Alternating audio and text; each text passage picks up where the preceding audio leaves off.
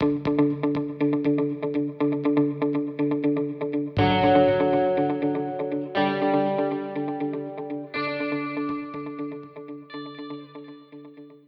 家好，欢迎收听横竖横，我是潘绿。今天呃，请来的嘉宾呢是呃非常忙的，也是一位非常忙的一个朋友哈，薛杰啊。那他是哎呀，这个刚刚他给我发了一个名片哈，就是这个名头实在是太多了啊。但我就先简单的介绍一下，他大概是在我心目中是一个。怎么样的一个人哈？我觉得他首先是一个年轻的这个非常成功的企业家，但是呢，他的这个对于历史文化的呃研究和这个功底也是挺深的哈。然后他现在主要是我觉得从事是比较跟这个意大利啊，还有大范围的欧洲跟中国的这些文化外交啊、商业贸易啊。呃，还有包括一些呃，比如说把一些欧洲的这个生活方式，对吧，介绍到中国的这样的一些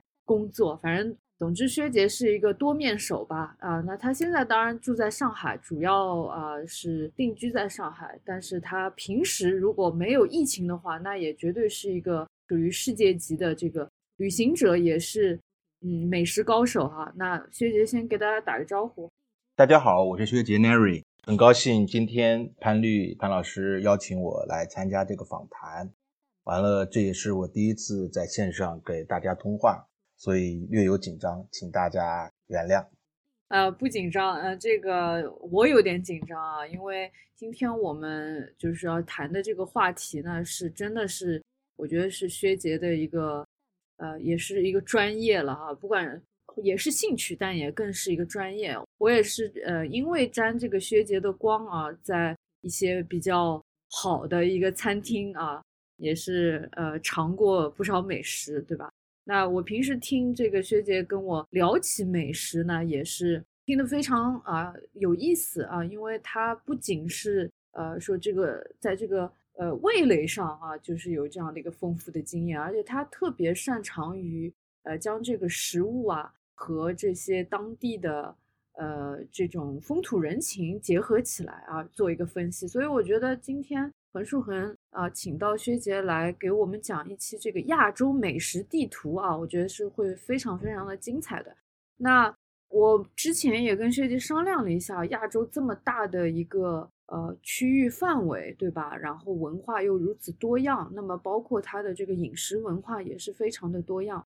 那么当然我们自己。中国就已经是非常多的东西可以讲，那但今天呢，我们就可能就非常呃，就是忍痛割爱的，就是去不讲中国，然后去讲一些其他几个啊，大概五个左右吧。我们看时间的这个亚洲的这样的一个区域，我们来谈谈呃这五个区域的特色。那这个五个地方，我觉得有的大家已经非常熟悉了，但是有的呢可能会非常陌生。那薛杰呢？对每一个地方，就算是大家比较熟悉的啊，比如说我们最后要讲的啊，很多呃朋友也很喜欢的日本啊，我们都经常吃日料或者怎么样。但是薛姐可以讲出一些非常冷门的东西来。但也有一些地方呢，比如说等一下我们可能要讲这个中亚的一些国家，那这些地方可能大家都没有去过，对他们的饮食也没有特别多的认识。那啊，今天也希望通过这个节目，可以让学姐给我们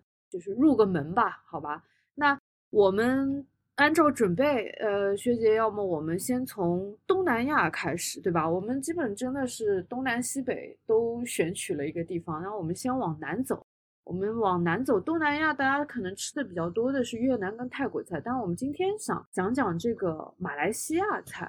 是吧？因为马来西亚，嗯。我们也是把这个 这几个菜系跟这些，包括它的这个大文化区跟它的语言体系都进行了一个大大体的分类啊。薛杰认为马来西亚菜可以代表这个泛南岛语系，是吧？对的。好，那我们要不让薛杰先来跟我们聊聊，呃，马来西亚菜。你说到马来西亚菜，其实我自己就没有太大的概念了啊。或者你可以先跟我们讲讲看，你觉得马来西亚菜里边大概最有代表性的有一些什么样子的呃，首先呢，我想介绍一下，就是马来西亚的大概地理面貌。嗯，因为马来西亚大家都知道，它是东盟十国之一，而且是位于这个东南亚，呃，分为这个东马和西马两部分。呃，主要的马来西亚的文化的脉络，主要是以西马为主，因为东马呢，它是之前文莱帝国的一个属地。呃，所以所谓马来西亚，我们也可以。呃，把它称为马来亚。其实它七成呢是由马来人组成，七成呢两成三是华人，还有一部分印度人和斯里兰卡的一些外劳。呃，因为它一个丰富的历史，在地大发现之前呢，就跟中国有很密切的一个关系。从苏门答腊呀、三佛齐呀、马拉卡呀这些呃历史不同的朝代。都跟中国的所谓的中央王朝都有一个相应的朝贡关系和贸易的一个往来。呃，到了这个现代以后，近近现代以后呢，又呃迎来了这个呃葡萄牙，还有海上马车夫荷兰，最后被英英国完全控制。所以它整个的文化体系和它的整个的呃生活习惯受到了不同地方的一个语系。刚才潘老师讲了。因为呃，我们为什么选马来西亚这个地方？因为它是一个这个南岛语系的一个代表。大家知道，呃，南中国海以南的呃各个岛屿生活着一些呃不同的，就是说呃马来人，我们叫做黑矮人的这种南岛语系。因为呃，据现在的这种科学理论的一个划分嘛，呃，马来人呢就是南岛人呢最北，甚至到了台湾的原住民最南到了新西兰。呃，最西呢到了非洲，最东呢到了这个复活节岛，智利管辖的，它是一个庞大的一个族群。但是马来西亚所属的这个呃马来语系呢，其实是呃整个南岛族群里边非常重要的一环。呃，马来西亚菜呢受到了不同邻国和不同时期的菜系呃影响，那它偏甜，而且用很多不同的一些酱料。还有呢，就是它会用一些椰子，用一些呃香料去混搭而成。呃，但是呢，刚才我说到了，马来西亚有一个重要的族群，就是华人，他占到了马来西亚总人口的两成三。呃，尤其是新加坡分离之前的大马来西亚时代，那华人的这个呃占比是更加的更加的大。呃，因为早期。呃，我们中国在清末的时候，尤其是太平天国运动以后吧，分成了三个部分。我们比较熟悉的闯关东、走西口，还有一部分呢就是下南洋。那大批的两广还有福建的一些流民来到这里去做一些矿业的生意，之后做一些呃橡胶产业。矿业呢主要以锡为主，像这个吉隆坡也是开这个锡呃而成立的一个呃都市。所以呢，华人在这边留下了很大的一个呃这个食物的一个踪迹，像我们比较流呃比较熟知的排骨茶巴古德，它的本来的叫法就是根据呃福建话而成的，呃还有一些就是呃潮汕的语系的一些菜，各种果类啊，各种的这种呃炒粉呐，还有煎堆呀、果条呀，呃甚至海南的海南鸡饭。在这边呢，都源远流长。嗯，其实呢，整个大马来亚地区呢，原来在历史上，尤其是英属时期呢，分为三个比较重要的都市。一个呢就是马六甲，因为大家知道马六甲海峡的一个重要性；还有一个就是新加坡；还有一个就是槟城，也是我们叫呃槟榔屿。这三个呢，其实就是很能代表整个马来西亚这个华人菜系的一个。一个标志。嗯，那其实呢，我刚才说到了很多华人流民或者说移民来到马来西亚之后呢，就跟当地的一些族群产生了婚姻关系和姻亲关系。他们所生的后代呢，男的呢就叫做巴巴，是巴厘岛的巴，上边一个山，下边一个河。那女的呢就叫娘惹，所以娘惹菜随之而来，就成为了一个马来西亚呃菜系的点睛之笔。大家应该在前段时间也收看了这个可能小娘惹，就是呃，我们最近翻拍的一个电视剧，里面讲了就是我们下南洋的华人在东南亚怎么打拼生活的一个呃这个景象。那其实呢，娘惹菜呢也分为南北两个体系。那在它的呃，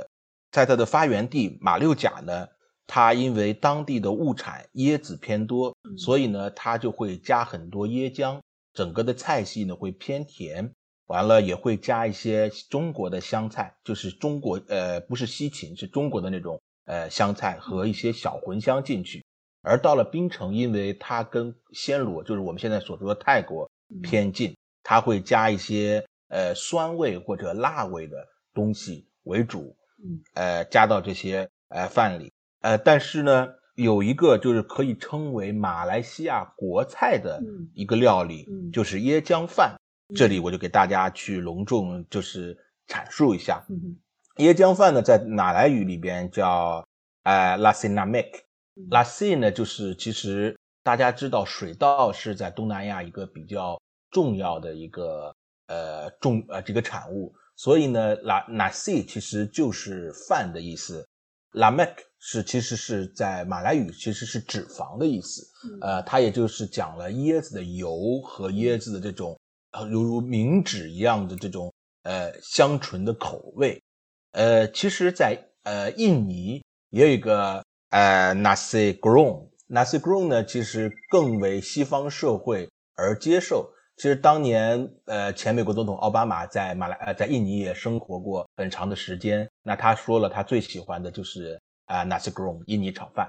其实呢，跟这个我们今天所说的主角椰浆饭其实是系出同源。因为马来人和印尼人其实都是属于一个语区、一个民族、一个信仰，只是生活在不同的国家的政治体制之下。那这个椰浆饭它有什么特色呢？它用了本地的一些呃，就是长米的香米，完之后用椰浆浸泡之后蒸煮而成。一般呢会在上边配一个很呃明亮的煎荷包蛋，旁边呢也会配上。本地产的一些沙爹酱做的肉串，主要以鸡肉串为主，还有小的凤尾鱼干、炸花生，还有我们原来作为八零后、九零后一个非常呃不可磨灭的一个记忆，就是炸虾片，就组成了一个非常简单但是美味的这个椰浆饭。这个椰浆饭呢，也是作为这个马来西亚的一个呃准国宴，或者说准呃国食。深受各个种族和各个不同呃人群的喜爱，嗯，甚至在因为新新加坡大家知道也是受到马来西亚的文化呃为主，它的这个街市里边那有也有不同的这个椰浆饭，但是每一家的椰浆饭因为它的比例、它的配料不同，那也呈现方式不同，那产生了各种的一种不同的流源。但是呢，呃，作为一个非常重要的一个。呃，食品啊，那它在马来人的生活中那是不可缺少的。嗯，大家如果去到马来西亚的话，我很建议大家可以呃去旧厂白咖啡，就是喝一杯他们当地的咖啡，来一个椰浆饭，嗯，呃，品尝一下当地的这种味道，那是非常一个能怀旧的一个感悟。因为呃，像槟城呢，大家刚才我说到有很浓重的。这个华人的这个踪迹，那它也是张玉干红、张碧晨的一个呃长期居住所所在，而且呢，里边呢也有不同的一些呃这些料理，而且保留了我们中国很多古早的味道。所以你想尝一些古早的南方的口味，嗯，我觉得马来西亚是一个很好的选择。嗯嗯，对。所以所以椰浆饭它就是属于刚刚讲的这个娘惹菜当中的一个代表性的，对。嗯是的，是的。那么，因为我自己印象当中说娘惹其实是更多的是指印尼华人嘛，但是其实就是说，呃，娘惹菜其实是在马来西亚华人和印尼华人，甚至是新加坡华人中间都是非常盛行的，可以这么说。呃，对的，因为马来人其实他说的也是呃印尼语，因为他们都属于南岛语系。呃，印度尼西亚语族群里边的，它只是不同的一个政治分分化。因为当时呃，潘老师应该知道，印尼是属于荷属印度公东印度公司的，嗯但是马来西亚属于英属的殖民地，嗯嗯所以在政治上它分为了两个不同的独立国家。嗯但我刚才说到，从它的信仰，从它的人群，嗯甚至它的语言、它的饮食，其实都是同宗同源。嗯所以，要是说娘惹和爸爸来说呢，嗯其实呃，他们保留最好的是在呃整个的马来，在印尼，在新加坡。大家要是有时间的话，其实可以去到这个槟城。槟城有一个专门的娘惹博物馆，也是世界上最嗯完整的一个、呃娘惹博物馆。会看到整个娘惹人就是爸爸的一个生活方式，他们怎么保留了一个我们汉民的一个语系的一个原始的生活的习俗，嗯加上在地的原嗯材料和在地文化的一种呃影响，那产生了一种新的这种呃生活方式。对对，那甚至我们大家了解的《色戒》也是在这个边拍摄的嗯一个有些场景，对的，嗯嗯嗯，嗯是是是，就是呃，我也是上次去新加坡的时候，也是听了薛杰说一定应该去马六甲呃去一下，因为很近嘛，对吧？然后结果也是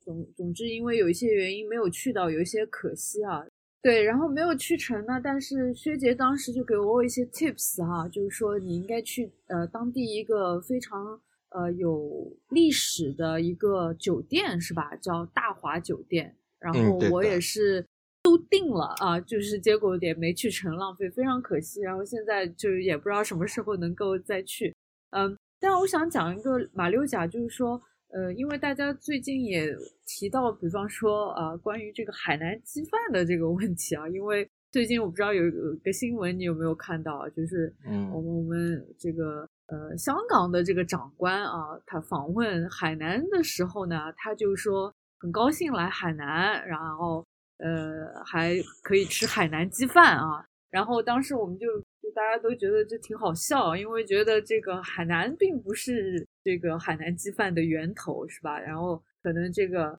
长官他就呃就误解了这个字面意思。其实海南鸡饭究竟是起源于哪里，或者说它是不是也有几种不同的流派？能不能跟我们简单介绍一下？是不是马六甲跟海南鸡饭也有点关系？其实呢，美食呢给我们开了很多的玩笑。首先呢，这个新闻呢，因为潘老师平时在香港呢，呃，比较关注相应的一些消息。那呃，特首呢，其实有讲错，也有没有讲错的部分。因为海南呢，它本来就有四大名产：家鸡蟹、东山羊、文昌鸡，完了还有那个还有鸭，是它的一个四大特产。其实早期来到新加坡的海南人比较多，所以把整个文昌白切鸡的一个料理方式。那带到了这个新加坡和南洋，所以形成了这个所谓的海南鸡饭。其实这样的典故在我们呃中国或者说在国外，一会儿我在讲印度食物的时候会讲到，有很多的这种好玩的地方。像我们所说的扬州炒饭，其实它的发明地点是在广州和香港，因为它的做法，扬州本来就是一种炒法，加了青豆，加了叉烧，加了粟米。完了去炒的一种食物，呃，就叫做扬州，它是一种炒法。比如最出名的，原来广东有道名菜叫扬州锅巴，那就是用了这种扬州的炒法。那后来呢，大家把锅巴变成饭，其实就应运而成了所谓的扬州炒饭。前几年呢，扬州市呢也用呃用了一个城市标准去怎么界定这个扬州炒饭，还从历史的溯源说原来的这个隋国公杨素啊，在这边。怎么吃了碎金饭，后来源远流长，往后一脉相承。但是其实美食给我们开了很多玩笑，嗯、这种事情在我们中国大地、中华大地上比比皆是。嗯、甚至所谓的福州炒饭，就是炒饭里边加酱油，其实也是香港人发明的。嗯、大家就觉得哦，这个是福州，你是吃不到福州炒饭的。嗯、所以呃，但是呢，刚才潘老师讲到的就是呃海南鸡饭，海南鸡饭大家很多都知道是呃在新加坡的一个美食，但海南鸡，我刚才说了，当时下南洋的人，包括很多海南人、文昌人，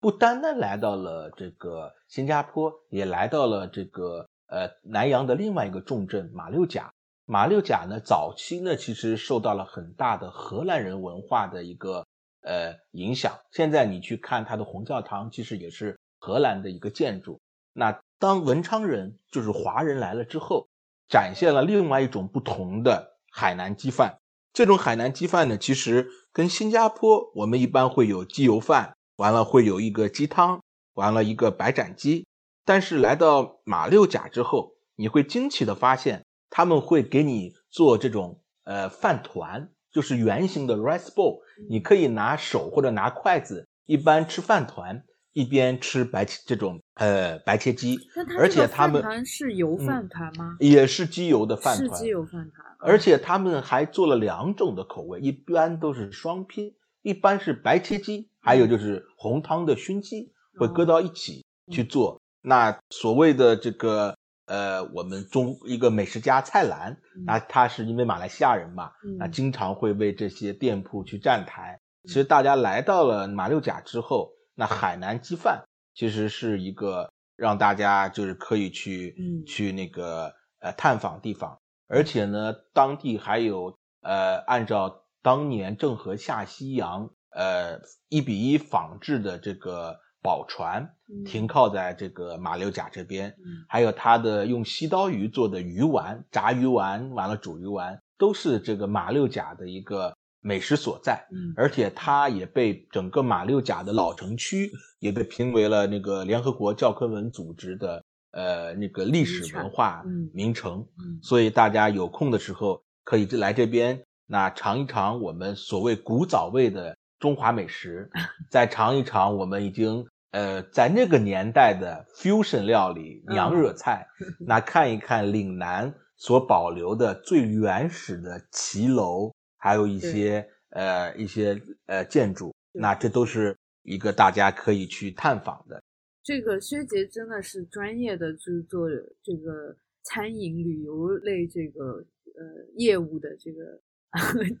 活动者啊。我觉得他讲了之后，还好我今天中午正好是吃完海南鸡饭，然后再听，否则我估计我又要饿了哈。那我们时间关系，我们现在。就是移到下一个地方吧，下一个地方我们往这个北面啊，往西啊，往往西呀，往西，然后再再北一点，我们来到这个欧亚大陆这个交界处最重要的一个国家土耳其哈。土耳其，因为我以前在德国生活嘛，所以就是说土耳其人也很多，柏林有大量的土耳其人嘛。然后你到了相应的这个区域的话。你就会发现啊，就是有各种土耳其餐厅，但是呃，除了就是说呃，像德国这种，它可能土耳其真的就是说移民比较多，然后它可能有一些甚至它都不不讲究本地化了哈。但是我觉得就在世界范围内，大家可能吃的最多的一个土耳其菜，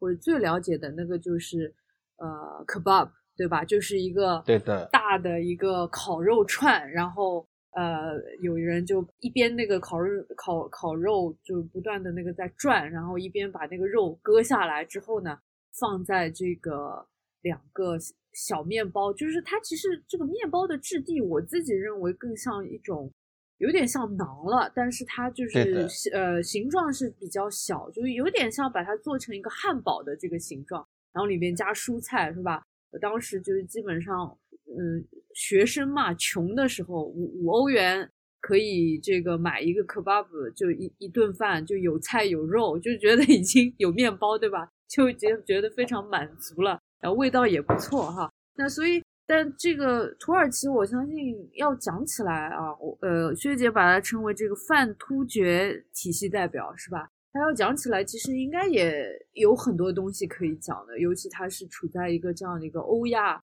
欧亚两个大洲的这样一个交界的地方，所以，呃，要不薛杰来给我们讲讲这个，或者如果 kebab 你有什么好讲的，也先再给我们介绍一下，或者土耳其总体而言啊，可以给我们先讲一讲。对，首先呢，我大概再还是按照老规矩介绍一下土耳其的人文地貌。呃，刚才潘老师也说了，土耳其地跨亚欧。它有一小部分在欧洲，主要以它的这个最大的城市伊斯坦布尔，也是它最重要的城市为主。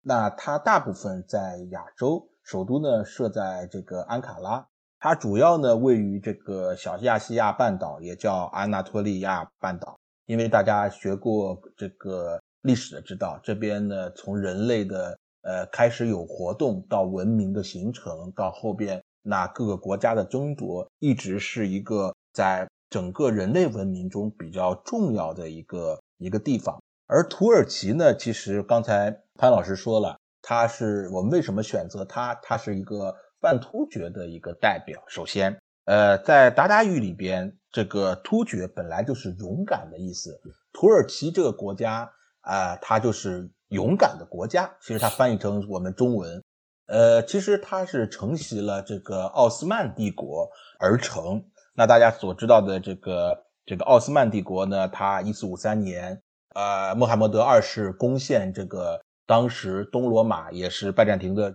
首都君士坦丁堡，就是西方文明在这个这边的一个陷落，就是为契机，那建立了一个地跨亚欧非的大帝国。完了呢，而且土耳其他自我感觉他是继承了东罗马，就是西方文明的这个源头，又继承了这个伊斯兰文明，处于一种。这种天下共主，所以他的呃领导人叫苏丹嘛，所以他是个天下共主的一个地位。而且呢，土耳其菜和中国菜和法法国菜呢，在世界范围内会被认为是一个公认的这个三大源流。呃，但是呢，在近代以来呢，土耳其因为我们很多看过陈真的当时东亚病夫嘛，那那个土耳其呢就被称为西亚病夫。从一个地跨亚非拉，像当时的埃及呀、沙特呀、巴林呐、阿联酋啊、耶路撒冷啊、叙利亚这些，其实原来还有希腊，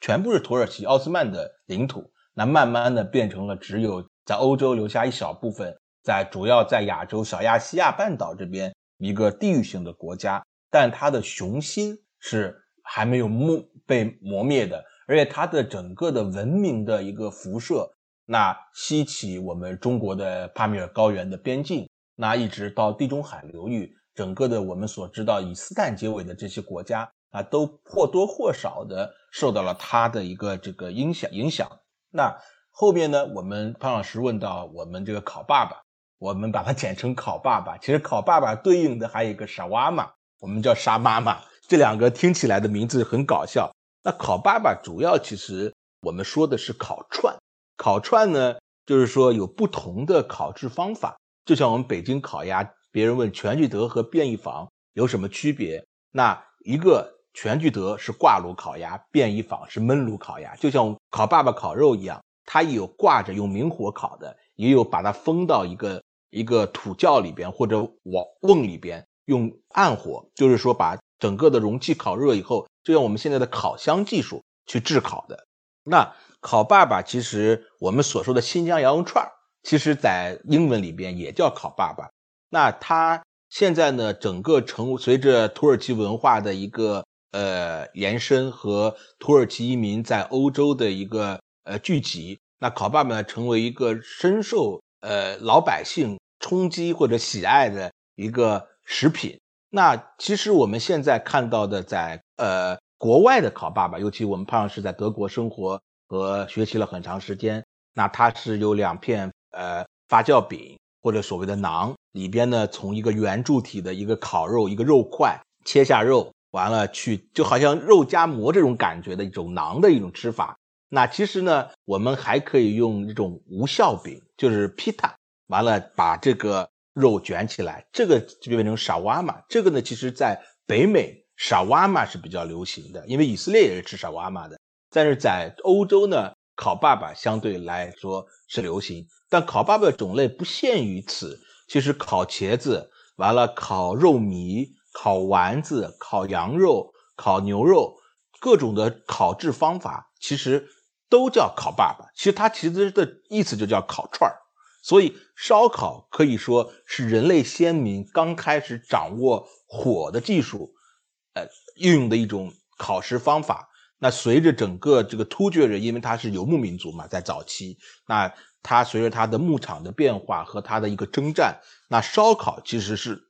它跟农耕文明不同的是比较好携带，而且快速，而且最原始，是一个快速冲击的一个很好的一个补充的一个方法。这个就是说，我觉得它是土耳其菜的一个非常有代表性的东西。嗯那下边呢，我其实还想再讲几个土耳其大家可以喜闻乐见的东西。嗯，那第二个呢，就是土耳其的馅儿饼，也叫土耳其的，我们把它称为土耳其的披萨，叫嗯披带。其实你有的时候去到一些希腊城，在国外的，嗯或者去到一些地方，你可以吃尝试一下它的披带，因为披萨是圆的嗯，披带是一个长菱形，它可以根据不同的口味呢做成三段，呃，不同的花样。那其实一次可以吃到不同的味道，也是一个很好的选择。而且后边呢，我们也会说到，那土耳其人，尤其是整个中东人呢，是非常嗜甜的，所以呃，还有一个甜食叫巴克拉瓦，这个东西呢也是非常呃有民族特色的。呃，大家应该知道，呃，在穆斯林文明里，呃，这个他们的市场叫巴扎尔，叫巴扎，所以我们很流行的叫大巴扎。嗯当你去到大巴扎里边，他们就会有很多核桃呀、杏仁儿啊嗯、开心果呀。那呃，智慧的土耳其人民，他们就把这些东西相结合，完了加上酥皮，加上蜂蜜，嗯那做上做成了这个美味可口的巴克拉瓦。嗯每当你吃完美食的时候，你点一杯土耳其的酸酸的牛奶，或者是土耳其出名的冰淇淋，来一个巴克拉瓦嗯，就是一个完美的一个组合嗯。但今天我介绍的一个特色菜，大家可能也是呃很少听说的，那就是贻贝饭。呃，贻贝呢，我们中国有的地方叫做青口，有的地方叫做这个海虹，嗯那呃有的地方在叫做贻贝。那这个呢，也是作为土耳其一个非常常见的街边小吃。嗯它的土耳其文叫 Madie Delamas，Delamas 它的意思呢就是甜饭，Madie 就是那个 muscle 的意思。嗯那这个东西呢，其实它用的不是我们现在中国所见的大的青口，而是那个蓝壳的，我们英文叫呃 blue shell mussel 这种小的青口，嗯在里边呢，呃，把饭跟洋葱、跟香料、胡椒，呃，炒制，呃，出味道以后嗯，填到这个青口里面，再蒸制而成，嗯。是土耳其非常呃出名的。因为大家知道，土耳其在西呃西海岸是靠近这个爱琴海，就是我们美丽的向往的爱琴海，所以它的这个整个的渔获或者海鲜海货是非常丰富的。嗯那在整个的沿地中海的沿岸呢，它有很多各种的腌小的鱼啊，腌制的一些海鲜呐、还有一些呃奶制品呐、乳制品和我们刚说的这个呃一口饭。那嗯大家有机会来到土耳其，一定要尝一尝这个美味可口的一一口饭。这这个其实因为我也是因为呃有一嗯。个非常好的朋友啊，他其实嗯。是就是伊斯米尔人，所以嗯。他就是呃因为之前我对土耳其的印象，这种视觉印象主要是来自于像伊斯坦布尔这样的城市啊，但是后来因为他这个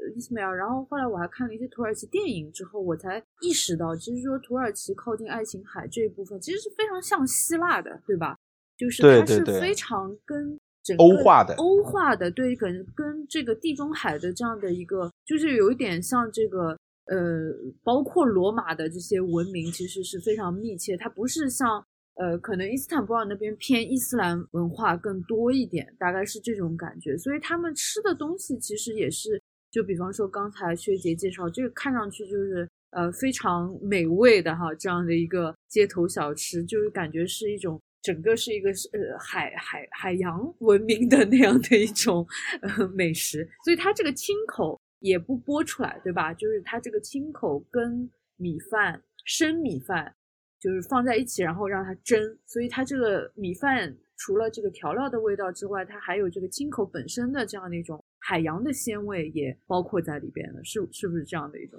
呃，是这样的。首先，我还是想说一下，就是因为那个我们所说的。呃，伊斯坦布尔，大家也很知道是原来东罗马首都的伊斯坦布尔，嗯呃，是君士坦丁堡。嗯其实它也是一个很欧化的一个城市。是是是，对对，嗯因为呃，这个土耳其的穆斯林的中心其实是在在它的科尼亚，它嗯科尼亚反而保留了它一些崇拜或者说就保守的穆斯林。其实，在它的这个呃地中海沿岸来说，它你可以看到它的车牌号用的也是欧洲的这种形式，欧盟的这种标准的，对对对。而且它的整个的人，因为他们是这种开放型的穆斯林，所以在呃伊斯坦布尔你是看不到包头的，全部是有头发的。完了，整个在沿岸，刚才那个潘老师说到的伊斯密尔呢，其实呃原来它是一个希腊的城市，对，它是原来就是希腊，但是呢，呃，通过开尔莫建立现代土耳其之后，那它跟希腊。有一个呃人口和国土呃交换的一个协定，就是把这个呃伊斯密尔还给了土耳其，完了把他的土耳其人还给他，完了把希腊人呢迁走，所以呢造成了一个他现在比较偏一个呃土耳其就是穆斯林化的城市，但是整个我们来到了。这个伊斯坦布尔的话，大家千万不要担心，它是一个非常，就是说，好像你来到了这个巴黎，甚至比巴黎还安全，来到一 个呃这个欧洲的一个城市，而且它虽然现在有所谓的蓝色清真寺啊，有的索菲亚大教堂现在虽然也改成清真寺了，但是它整个的文脉还是保留了这个东罗马帝国拜占庭时期的所有的一个呃整个的文化习惯和整个的。一个地理的一个呃习俗，所以跟我们所谓的就是我们印象中的这个穆斯林的土耳其，像科尔尼呀、安卡拉呀、开塞利亚这边的土耳其，还是有一个比较一个大的分别。对对对对对，所以刚才潘老师也说的非常好，其实土耳其是一个东西方文明真正文明的一个十字路口，不单单把伊斯兰文明，还有罗马文明，甚至现在。这个后边我们可以说到的文艺复兴以后的文明的一个交换的场地，甚至后期的我们的地理大发现，为什么哥伦布或者说伽利略他们伽利略去开新的这个这个这个地方？那因为就是土耳其把这个整个的航道挡住了，他们只能去探发新的大陆，所以它是当时不可一世的一个呃雄霸一方的帝国。嗯，对对对，是，所以对对我们因为可能呃国内大家吃。土耳其菜可能还吃的并不算太多吧，我我我现在也不太了解了，就是不是比如说像上海土耳其餐餐厅有有好的吗？呃，有非常好的烤爸爸，对，但是你想吃到，因为土耳其菜的一个制作方法并不难，嗯，因为它主要是肉制品的烧烤，其实只要掌握火候，完了有不同的一些酱料的搭配，嗯，那难的是它。呃，一些渔获，我们爱琴海或者地中海的一些渔获，还有它特别的乳制品。其实后边我们会说到，因为整个的游牧民族对这个乳制品的一个一个爱好，那是大家都知道，已经融到血液里边的一个东西。但是整个土耳其菜的流源，其实我们不一定去土耳其菜土耳其吃。呃，我刚才说它是一个地跨亚非欧的一个大帝国。嗯。那我们整个在。呃，地中海、西亚流流域都可以看到非常正宗的意大利菜，而且小的 tips 就是，我们去去到纽约、去到多伦多、小伦敦、去到一些地方，那最好吃的土耳其菜都藏在哪儿呢？藏在 Little Greek，藏在小希腊里，希腊里都会有比较好吃的土耳其菜。是是是。但是他们是百年的仇恨，大家给大家知道，随着 希腊的这个这个整个的大起义和他的一个民族解放运动，那两国一直打得不可开交，直到现在，嗯，对不对？是是是，行，那非常感谢啊，雪姐今天讲这个中亚跟东南亚的一些国家，那我们下次再见，拜拜。下次再见，拜拜。我的小毛驴，小毛驴。有个倔脾气，倔脾气，叫他忘东不忘东，叫他朝南他偏向西，叫他朝南他偏，他偏，他偏向西，哈哈，他偏向西。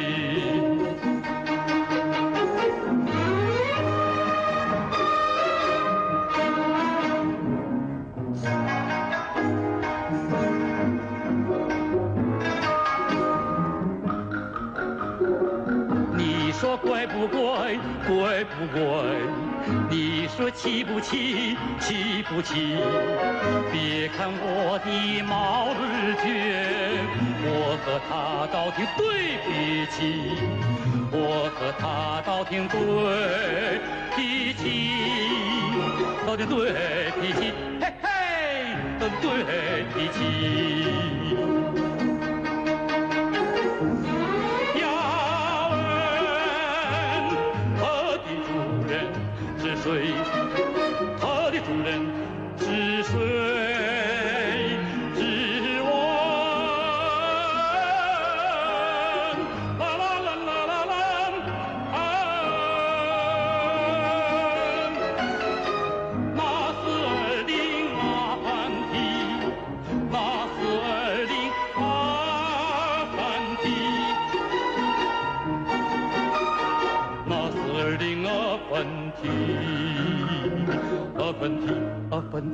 那是二零阿凡提。